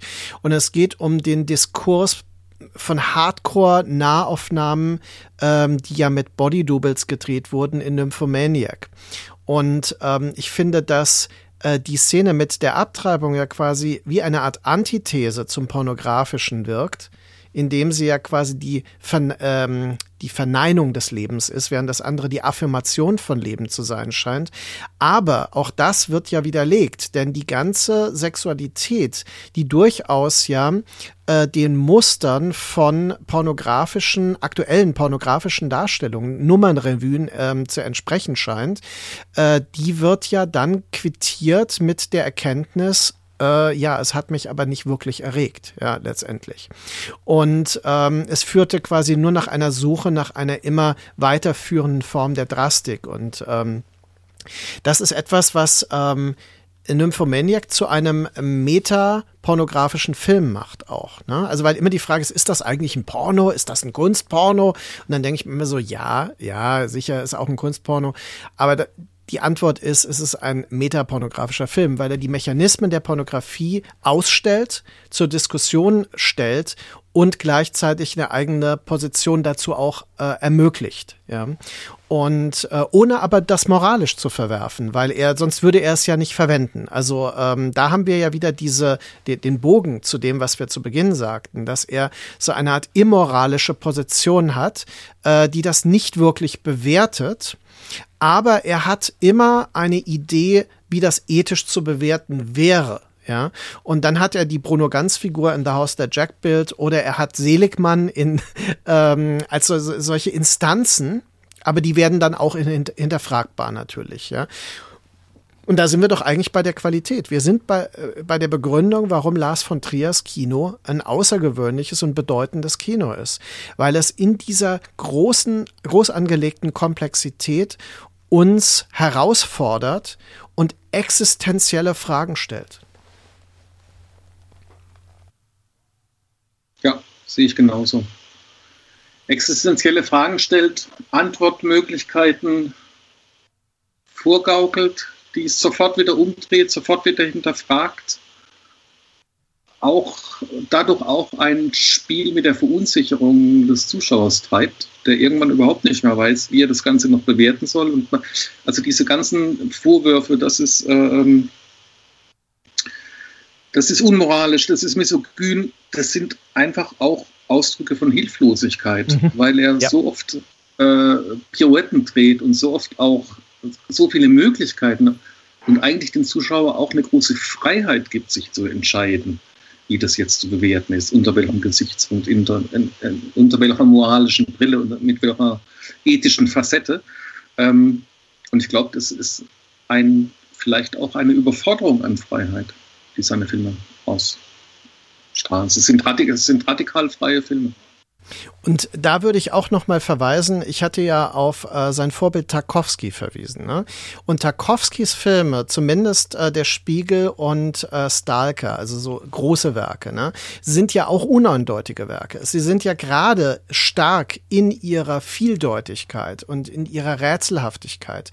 Und ähm, ich meine, auch die Filme von Bellatar zum Beispiel, ja, die, ich meine, die profitieren gerade ja dadurch, dass sie Fragen stellen, die sie niemals beantworten und gleichzeitig Intensitäten produzieren, die uns herausfordern. Also Fragen wirklich ähm, im Raum stehen lassen, zum Teil eine halbe Stunde lang und uns fast quälen damit. Und diese Qual, äh, erzeugt bei vielen, und Sebastian hat das vorhin genauso dargestellt, wie ich das auch wahrnehme, äh, bei vielen eine Hilflosigkeit, äh, die eigentlich also Personen, die eigentlich eine Eindeutigkeit verlangen, die eigentlich ähm, quasi auch von Filmen eine Hilfe in ihrer Positionierung ähm, erwarten.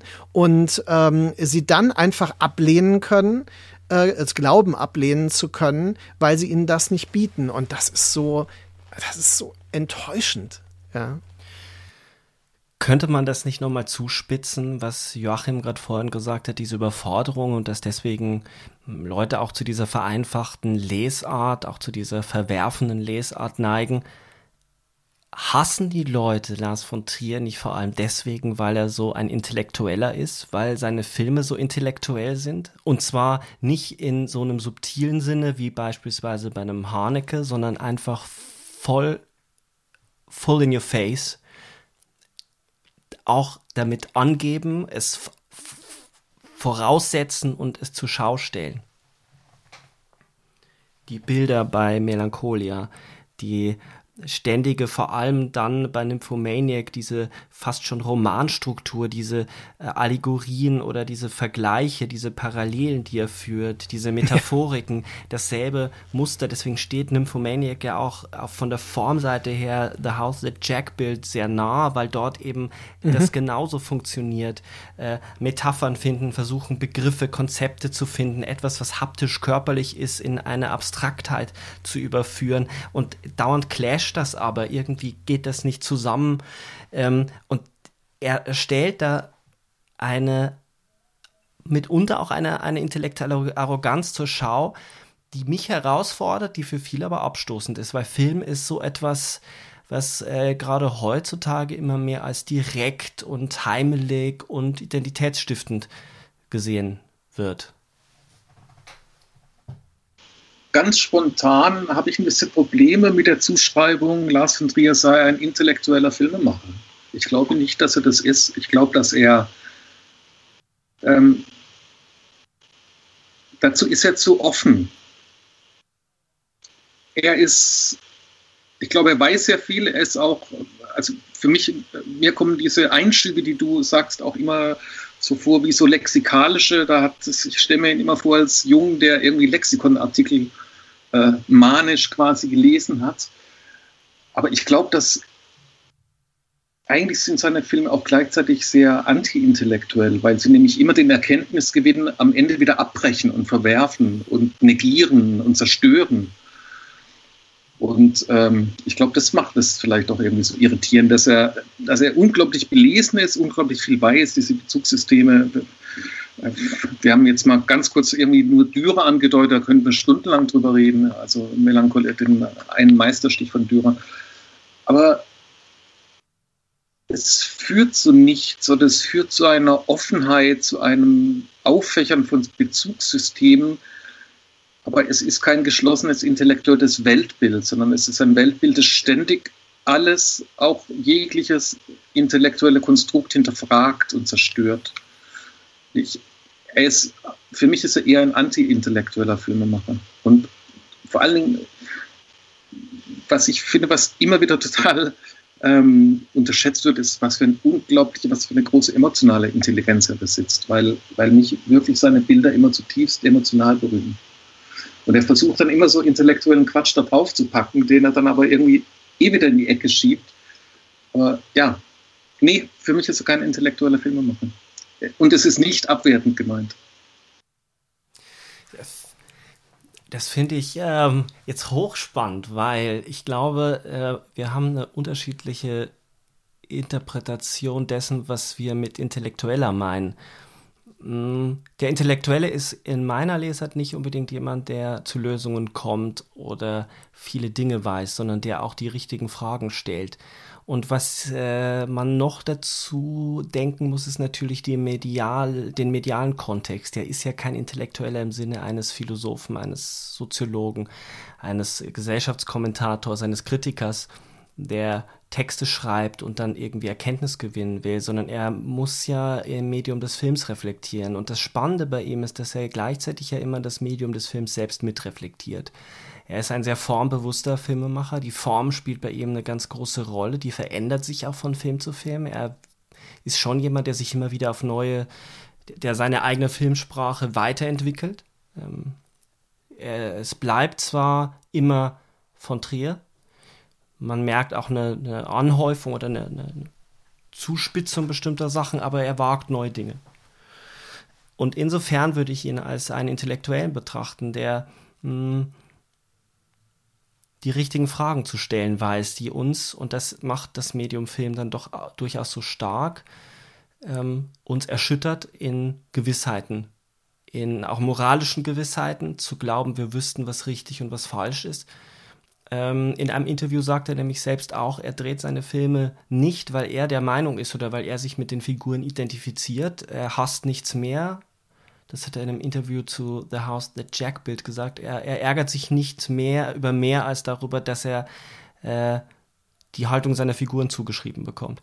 Er dreht die Filme, um sich selber zu provozieren und sich selber in Frage zu stellen. Und das ist für mich eine Definition eines Intellektuellen, wie er uns heutzutage des Öfteren fehlt. Wir haben quasi so Gelehrte oder die Beamten, Akademiker, aber diese intellektuellen Figuren, die fehlen uns ein bisschen. Und er ist einer dieser Figuren noch. Ich weiß nicht, wie, wie, wie würdest du das sehen, Markus? Naja, also ich sehe ihn schon auch in einer gewissen Wildheit, was das betrifft, aber einer Form von äh, übertragenem wilden Denken, was er daraus schöpft. Also er schöpft das aus der Fülle. Äh, ich habe ja vorhin schon gesagt, seine Filme sind extrem reich und ich kann das auch sehr gut nachvollziehen, wie Joachim das beschrieben hat, mhm. nämlich, ähm, dass er und ich fand das eine interessante Vorstellung. Ich glaube das auch, dass er jetzt nicht äh, den ganzen Tag Bücher liest oder sowas, sondern er informiert sich da auch über Internetrecherchen, ja, und bastelt sich so Dinge zusammen. Und er hat ja dann äh, so seine ganze Wand, die er voll schreibt und wo er sich seine Sachen konstruiert. Und äh, mal ganz ehrlich, äh, er äußert sich ja immer, wenn er darauf angesprochen wird, so, so extrem skeptisch zu David Lynch. Und David Lynch ist ja ein weiterer Regisseur, über den man nicht wirklich sagen kann, dass er intellektuelle Filme macht, aber er macht trotzdem extrem reiche und komplexe Filme und rätselhafte Filme voller Fragen. Und äh, sicher, man kann jetzt darüber debattieren, ist das aus einer gewissen Sicht nicht schon intellektuell oder ähm, ist das, widerspricht das nicht einem Bild des intellektuellen Filmemachens, wie es Jean-Luc Godard zum Beispiel vertritt, ja, der ja eine sehr klare ideologische Disposition in seinen Filmen dann unterbringt, was wir bei Lars von Trier und bei David Lynch schon mal gar nicht haben. Ne? Äh, gleichzeitig hatte ich ja schon nicht umsonst Bellatar und vor allem äh, Tarkovsky erwähnt. Vielleicht könnte man Ingmar Bergmann auch dazu nehmen in einer bestimmten Phase, vor allem in den 60er Jahren, in den berühmten. Und äh, da haben wir äh, ein ähnliches Phänomen. Ähm, Lars von Trier ist auf jeden Fall ein Filmemacher, mit dem intellektuelles Publikum etwas anfangen können sollte. Äh, aber das ist idealistisch gedacht. Wir haben ja jetzt schon öfter darüber gesprochen, dass, ich meine, es werden ganze Bücher gegen ihn geschrieben. das finde ich schon ein Phänomen. Die Energie äh, quasi zusammenzunehmen. Ich meine, ich habe ja wirklich einige Bücher geschrieben und ich könnte niemals die Energie zusammenziehen, um ein Buch gegen einen Filmemacher zu schreiben. Ja, also so, äh, das ist so absurd aus meiner Sicht und ähm, auch so kaputt innerlich, ja, muss ich ehrlich sagen. Aber äh, im Endeffekt ist es, äh, verstehe ich das schon, weil es ist halt die Unfähigkeit mit der Provokation und mit der Herausforderung, mit der seduktiven Herausforderung von Lars von Triers Film klarzukommen. Also ich bin irgendwo, wir haben jetzt so ein, so ein Dreiergespinst, ja, hier am äh, Firmament stehen, äh, von unseren Positionen, die sich treffen ähm, aber die, also was das Intellektuelle betrifft, aber die so in einer gewissen Ratlosigkeit auch trotzdem in der Distanz bleiben müssen.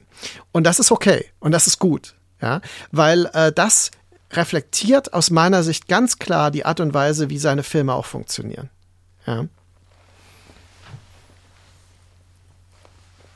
Die, dieses filmische Denken, wenn man es vielleicht so fassen will, was er in Nymphomaniac ja dann auf eine weitere Ebene hebt. Nymphomaniac ist ja wesentlich distanzierter oder erhöht vielleicht wieder die Brechtschen Elemente, die er vorher auch hatte, diese Distanzierungsmomente, anders als bei Antichrist, der ja doch viel, viel direkter ist, wo diese Distanzierungsmomente viel geringer sind. Man, äh, der Film ist, ist ähm, viel körperlicher. Äh, während ja Nymphomaniac, obwohl es ja mit Hardcore-Pornografie spielt, ja gar nichts Körperliches hat. Der ist ja total verkopft, weil ja eigentlich ständig diese Verweise über den, über den Körperöffnungen hängen und davon gibt es ja nicht wenige zu sehen. Ähm, das ist das, was mich fasziniert an ihm. Dass er sich, ähm, dass er weiß, seine Provokation einzubetten, uns ähm, auch den Spiegel vorhält, wie schnell wir abzulenken sind.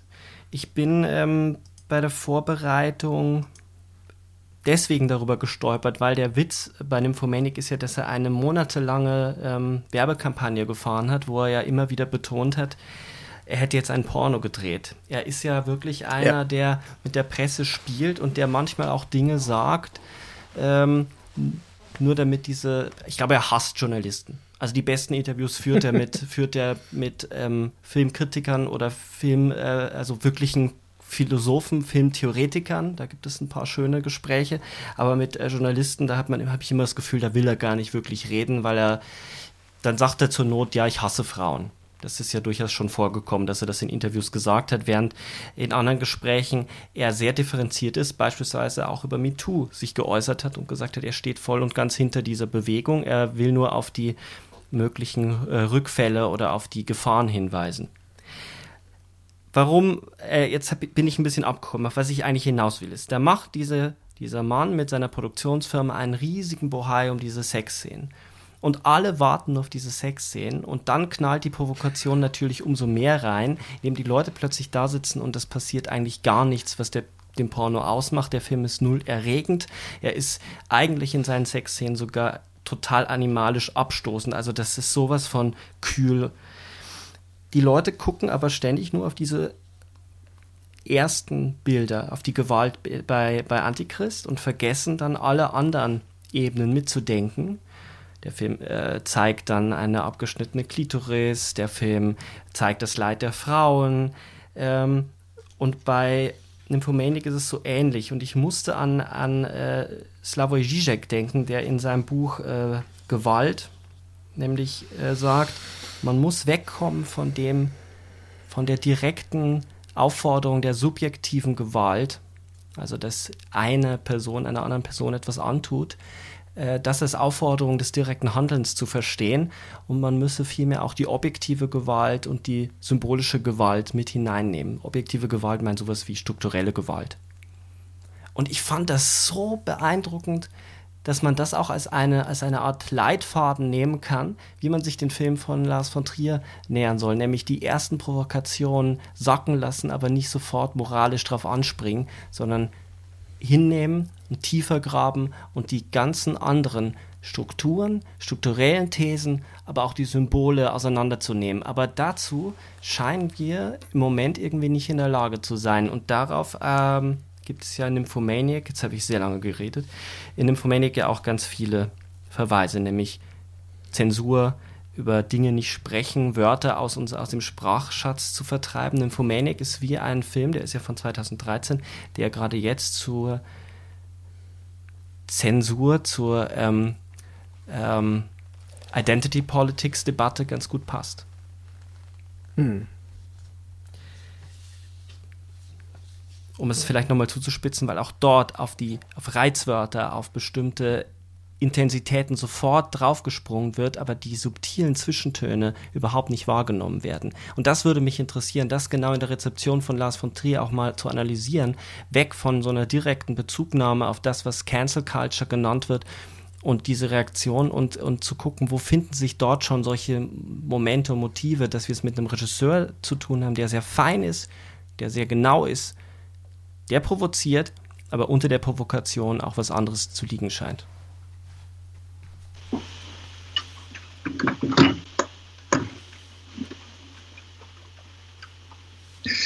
Ja, dazu scheinen viele, der Großteil scheint dazu nicht mehr willens zu sein oder in der Lage zu sein. Das ist tatsächlich so. Ich, äh, wobei das, äh, dieses, diese mangelnde Bereitschaft, sich auf ihn einzulassen, das ist etwas, das mir sehr früh begegnet ist, nämlich schon Ende der 90er, als ich meine Magisterarbeit geschrieben habe und äh, mein und ich Schwierigkeiten hatte, einen Prof zu finden, der die, der die annehmen wollte, weil es schon so radikale Vorbehalte gab. Also die Misogynie in Breaking the Waves und nee, der Typ hat ein Frauenbild, das ist komplett unmöglich. Und natürlich ist es auch etwas, das er immer wieder gefüttert hat, ja, und das immer wieder mit neuen Provokationen versehen hat. Und ich habe heute ein Interview mit ihm gesehen, hat er auch gemeint, es wäre ihm im Prinzip nicht so wichtig, dass seine Filme auch im Kino gesehen werden. Also es war auch wieder so die nächste Provokation, weil es ist eh zu viel für die Leute, ja. Und aber dieses, ich finde auch, dass es extrem lohnenswert ist, sich hinter diese Provokation einfach mal zu bewegen und zu gucken, was dann noch ist. Und äh, wie du, Sebastian, gesagt hast, es ist extrem reich und du, Markus, auch, es ist extrem reich und extrem viel, was man dort entdecken kann. Ja, man muss halt an den Provokationen mal vorbeikommen. Ja, aber das ist ja genau der Punkt. Sebastian hatte ja auch schon die aktuellen Tendenzen der Identity Politics, vor allem im Gender-Kontext und so weiter, gesehen, wo diese Filme ja noch provokativer erscheinen können, ähm, wo noch weniger ähm, möglich Handlungsmöglichkeiten äh, in der Auseinandersetzung offenbar gegeben sind, weil diese Filme sich ja genau dem verweigern, was man eigentlich gerne hätte. Und genau da keine Offenheiten äh, zu zeigen scheinen, die aber eigentlich gefordert sind, während sie extreme Fluidität haben in Konzepten, die dann total unattraktiv erscheinen. Und das finde ich äh, sehr faszinierend. Also die Art und Weisen, wie die äh, quasi die Mechanismen des Begehrens in äh, Nymphomaniac äh, durchexerziert werden, ja, äh, mit äh, zum Teil tabuisierten Elementen, zum Teil pornografischen Kategorien, also von was weiß ich, interracial Teen Sex äh, bis zu gewissen Praktiken und so weiter. Das sind ähm, ja, das sind Dinge, auf die man heute noch weniger Antworten hat als zu dem Zeitpunkt, als der Film rauskam. Und äh, deswegen finde ich es umso wichtiger, deswegen war ich auch sofort dafür, dass wir diese Sendung machen, weil ähm, es ist gerade jetzt wichtig, diese Filme zu sehen und auch nochmal zu zeigen. Und es ist auch verrückt, dass die zum Teil auf den Streaming-Plattformen so einfach so vor sich hin äh, existieren. Man kann sie sehen. Ja? Ich frage mich dann immer, gucken das dann Leute? So The House der Jack Bild auf Netflix so nebenbei mal? Ja, weil äh, wie funktioniert denn das für jemanden, der denkt, ey, das ist jetzt ein Serial Killer Film? Ich gucke mir erst äh, Hannibal an und danach das. Und ähm, und das ist ja die Falle. Also es wurde auch vorhin, Sebastian hat das gefragt, ich bin ja gar nicht drauf eingegangen, weil ich ja irgendwie auch Genretheoretiker bin. Aber das, ich meine, die Genremechanismen in seinen Filmen sind die totale Falle. Ähm, man kann natürlich sagen, Antichrist äh, wäre damals bei Hahn und Jansen im berühmt-berüchtigten Lexikon des Horrorfilms gewesen. Ja, irgendwie passt er da ja auch rein. Äh, genauso wie äh, äh Melancholia natürlich ein ähm, Katastrophenfilm ist. Und natürlich ein Science-Fiction-Film, wenn man so will. Und, ähm, und natürlich ist der Haus der Jack-Bild irgendwie auch ein Serial-Killer-Thriller. Ja? Aber das, äh, das hilft uns halt überhaupt nicht weiter. Und ähm, deswegen ist es schon fast ein genialer Coup, äh, The House der Jack-Bild als äh, brutal, düster Serial Killer auf äh, Netflix zu kodieren. Ja? Und den Leuten diese drei Stunden äh, Gehirnexplosion zu bieten. Äh, ich finde das großartig, aber ich finde, es ist auch es ist was sehr zeitgemäßes, es ist fast ein Experiment. Das muss auch Lars von Trier gefallen, glaube ich. Also das, das ist, glaube ich, was, was ihm irgendwie entgegenkommt. Und äh, ja, äh, das äh, fällt mir dazu ein. Es wäre ja schön, wenn der Film äh, dann auch diskutiert äh, würde, werden würde äh, der ist ja auch beim Kinostart äh, untergegangen. Ähm, die feuilletonistischen Einlassungen waren alle hochmoralisch. Ich erinnere mich an eine Einlassung in der Zeit, wo es nur darum äh, ging, welche Mordarten hier durchexerziert werden und dass das moralisch total fragwürdig sei. Ähm, auch dort wurde sofort angebissen und man hat auf die erste Provokation äh, eine Antwort gewusst und dann aufgehört zu denken. Genauso ist mir das aufgestoßen, dass Antichrist als Horrorfilm gilt, dass es äh, Nymphomaniac unter erotischem Film läuft. Also irgendwie scheinen wir außerhalb der akademischen Welt und über Lars von Trier gibt es auf Deutsch relativ wenig. Äh, es gibt ziemlich viele amerikanische Aufsätze über ihn aus der amerikanischen äh, Akademie. Aber äh, in Deutschland beschäftigt? Doch, es gibt äh, über seine frühen Filme relativ viel. Äh, also Achim Forsts Buch im Schüren Verlag zum Beispiel, der hat das nie aktualisiert. Ich habe kürzlich gerade mit ihm nochmal drüber gesprochen. Ähm, dann äh, Marion Müller hat ihre Doktorarbeit äh, damals geschrieben über äh, genau, Lars von genau, Trier. Damals. Und äh, das ist ja. eigentlich, das ist ein sehr gutes Buch.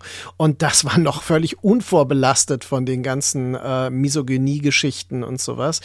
Ähm, und ich erinnere mich, als ich Breaking the Waves gesehen habe, den habe ich in Marburg äh, im Rahmen einer Tagung gesehen. Und äh, da war, lief der gerade aktuell im Kino und ähm, der wurde schon, das wurde schon sehr ernst genommen. Also es wurde filmwissenschaftlich intensivst diskutiert. Aber ich habe das Gefühl, dass diese intensive Diskussion irgendwann nachgelassen hat und ersetzt wurde durch die ideologische und vor allem eine Art neofeministische Verbannungskritik, äh, äh, die dann an diese Stelle gerückt ist. Und auf jeden Fall eine ideologische Kritik. Und ähm, insofern ist es interessant, dass gerade das Frühwerk äh, noch gewürdigt wurde. Wobei auch da gibt es einen, nicht, den ich jetzt nicht nennen will, einen äh, namhaften äh, älteren Kollegen, der damals sagte, Lars von Trier wäre unerträglich, weil er ein solcher Angeber sei. Und äh, da dachte ich mir, ja, kann man so sehen, ja, kann man so sehen, kann man auch über andere Dänen sagen, aber das ist, aber das, das ist so uninteressant alles. Es ist so uninteressant zu sagen, Lars von Trier ist ein solcher Angeber. Ja, ja. ja. Und äh, ich glaube, das ist so. Wir sind immer wieder an dem Punkt der Hilflosigkeit. Ich hoffe, äh, dass, dass wir äh, nicht jetzt eine andere Form der Hilflosigkeit hier produziert haben. Denn natürlich ist es auch für uns fast unmöglich, in diesem beengten zeitlichen Rahmen ähm, dem gerecht zu werden ja, was hier vor uns steht. Und wir haben nur drei Filme jetzt eigentlich ausgewählt.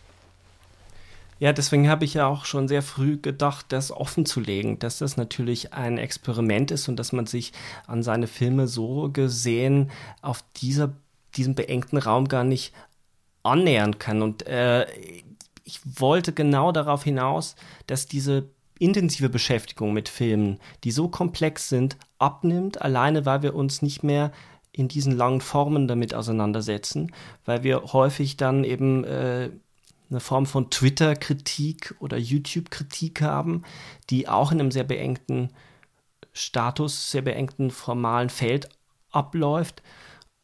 Und das ist sehr, sehr ärgerlich, weil man hätte bei The House That Jack Built eine großartige Diskussion führen können über Film und Ethik, über Form, über ähm, den Zusammenhang von Kunst und, und Gewalt, also auch ganz viele Fragen, die jetzt mhm. nämlich im Raum stehen, wenn es um die Theater geht. Ähm, wenn man an, die, an das Gorki denkt und an die Einlassung von Lederer, der gemeint hat, naja, vielleicht verführen diese künstlerischen Positionen an so wichtigen Stellen dazu, dass man damit anders umgeht. Und ähm, Lars von Trier inszeniert ja seine Filme dann auch so, dass man immer ihn auch inszenieren sieht. Er ist ja ein Manipulator, das wurde ihm ja auch immer wieder vorgeworfen. Du hast es auch schon erwähnt. Ich finde das spannend und ich finde, es wird äh, im Moment zu wenig über die Filme geredet und viel zu sehr über Repräsentation und darüber, ähm, wie sie sich in der, in der Wirklichkeit äh, ethisch, moralisch einsortieren lassen. Aber wir kommen eigentlich gar nicht tief genug an solche Filme wie die Filme von Lars von Trier heran oder auch beispielsweise von Gaspar Noé, die unter der Ebene der Provokation so viele Fragen stellen, mit der wir uns als Gesellschaft auseinandersetzen müssen.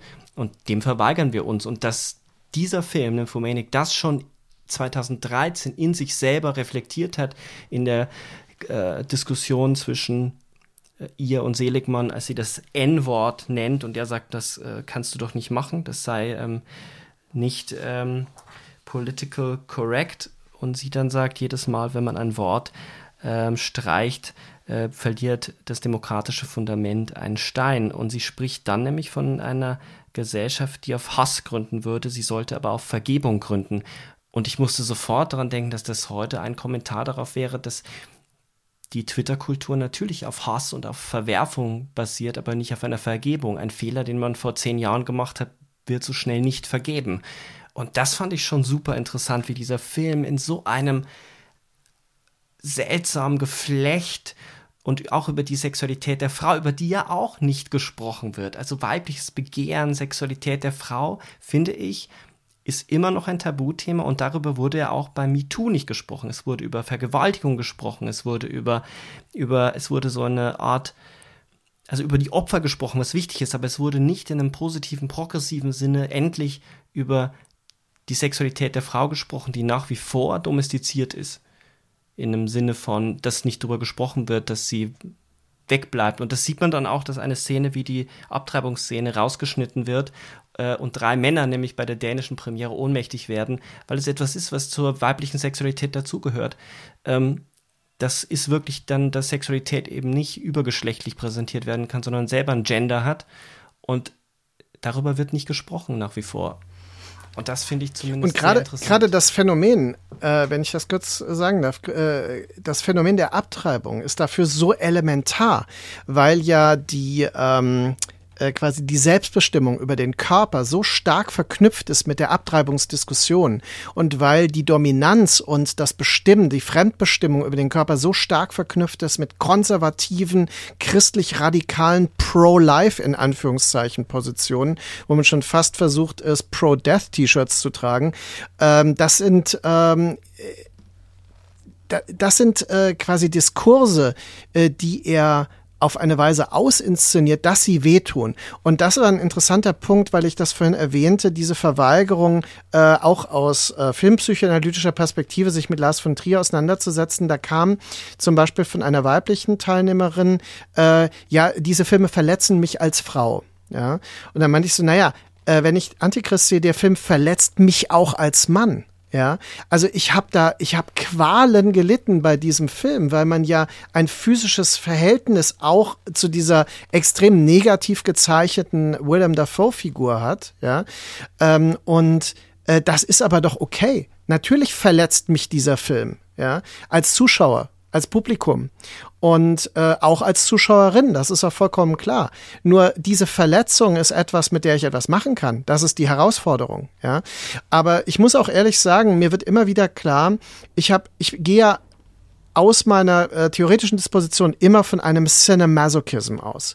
Also ich gehe immer davon aus, dass ich mich als Publikum dem Film unterzuordnen habe. Der Film äh, hat nichts für mich zu tun, sondern äh, ich habe mit dem Film zu arbeiten. Ja, also die Arbeit am Film. Und ähm, der Film weiß etwas, was ich nicht weiß. Und ich muss das rauskriegen und solche Dinge. Also das sind diese Prozesse. Und äh, ich finde es so wichtig, diese mit dieser Erkenntnisfilme zu gucken. Und alles andere führt dann dazu, dass man immer wieder in Wertungsurteile kommt, immer wieder in Verwerfungsurteile kommt. Ja, dieser Film hat ein äh, schlechtes Bild von diesem und jenem und dies und das. Na und? Ja, das heißt nicht, dass es ein schlechter Film ist. Er hat ein schlechtes Bild von etwas. Wo, damit kann ich mich aber konstruktiv auseinandersetzen. Ja, und Gaspar Noé hat ein extrem miserables Menschenbild und Weltbild. Ja klar. Ah. Ja, aber das, das heißt aber, naja, das heißt aber nicht, ähm, dass, äh, dass es sich nicht lohnt, sich damit auseinanderzusetzen. Ja? Und ähm, also ich weiß, das ist jetzt vielleicht ein radikales Plädoyer, aber ich plädiere für einen konstruktiven Cinemasochismus. Joachim, du auch? ja, nee, ich gebe ich geb Markus vollkommen recht. Ich habe nur wirklich tatsächlich gemerkt bei Antichrist, ich kam an meine Grenzen. Ich konnte nicht immer hingucken. Das, das hat mir wirklich wehgetan, ja. Und das ist ähm, vielleicht auch eine Sache von man kann sich nicht immer so herausfordern lassen. Man ist einfach nicht immer, auch, auch nach 15 Monaten Corona ist man vielleicht auch ein bisschen dünner. Ja, aber es ist total wichtig, ich gebe Markus total recht und, und ich finde es auch höchst problematisch, dass es offensichtlich diese Räume nicht mehr gibt, wo man das tut. Aber da könnte man ja, wenn ich, wenn ich das äh, nochmal einwerfen kann, man könnte ja sagen, es ist ja trotzdem erfüllt, weil du den Film ja nicht verwirfst, sondern du weißt darum und merkst in dem Moment, du kommst an deine Grenzen und, und schaust nicht hin. Aber du würdest ja niemals sagen, dieser Film darf nicht sein, weil er auch in seiner Drastik etwas hinterfragt oder etwas auszulösen versucht. Und wenn ich weiß, ich kann das nicht ertragen, dann, dann schaue ich diesen Film nicht oder ich verlasse halt dann im, im Ernstfall das Kino. Das, das würde ich ja als legitime Reaktion noch verstehen, wenn ich auch zu anderen Sachen neige. Äh, ich neige, glaube ich, da genau wie Markus dazu, mich den Dingen dann äh, noch, noch radikaler auszusetzen. Und wenn mich das herausfordert, dann, dann will ich erst recht hinschauen, weil ich auch dem nachspüren will, was es mit mir macht. Aber ich kann das verstehen. Wo ich, wo mein Verständnis aber aufhört, ist, wenn Leute sagen, dieser Film darf nicht sein, weil jeder Film eben eingebettet werden kann in den kritischen Diskurs. Und äh, solange ein Film beispielsweise eine Welt darstellt, es muss ja gar nicht sein, dass der Filmemacher sich damit identifiziert, aber die Logik dieser Welt ist eine Eigenlogik, in der es beispielsweise misogyne Figuren gibt. Und misogyne Figuren laufen da draußen tausendfach herum. Äh, aber vielleicht verstehen wir durch diese Darstellung etwas und können es analysieren und besser verstehen, weil der Film eben nicht Wirklichkeit ist, sondern versucht, Wirklichkeit in eine, der, der Wirklichkeit eine Form zu geben und etwas herauszupressen. Zumindest in den Filmen, die uns interessieren und die wir als Kunst begreifen. Dass das der normale äh, äh, Krimi nicht tut und dass man diese Fernsehkultur anders betrachten muss, wahrscheinlich, ist mir auch klar, aber diese Filme, die wirklich versuchen, dem etwas abzutrotzen, scheinen mir, da bin ich ganz bei Markus, um es abzukürzen. Vielleicht ist das auch ein Punkt, wo wir ähm, mit unserem Podcast an ein Ende kommen, dass wir hier vielleicht auch ein kleines bisschen äh, gescheitert sind. Das haben wir ja schon eingestanden, weil man bei äh, Lars von Trier wahrscheinlich auch scheitern muss, an eine Wand laufen muss. Was uns aber hoffentlich gelungen ist, ist äh, die Perspektive zu öffnen dass man sich von den Vorurteilen, die gerade in Deutschland im Diskurs, auch im filmwissenschaftlichen Diskurs, aber auch im Feuilleton grassieren, äh, den Vorurteilen gegenüber Lars von Trier, dass man sich denen widersetzt und nochmal genau hinguckt und sich diesen Film aussetzt, auch in dem Kontext, in dem wir gerade sind, weil sie sehr fruchtbar sind. Das äh, hat die Diskussion für mich zumindest nochmal gezeigt, dass da ganz viele Themen offen sind, dass äh, vielleicht auch einige erwartet hätten, dass wir die äh, drei Baggers, also die drei Bettler, äh, dekodieren oder bestimmte äh, Bilder äh, Welten in Melancholia auseinandernehmen, die haben wir vielleicht enttäuscht, aber das ist auch nicht zu leisten.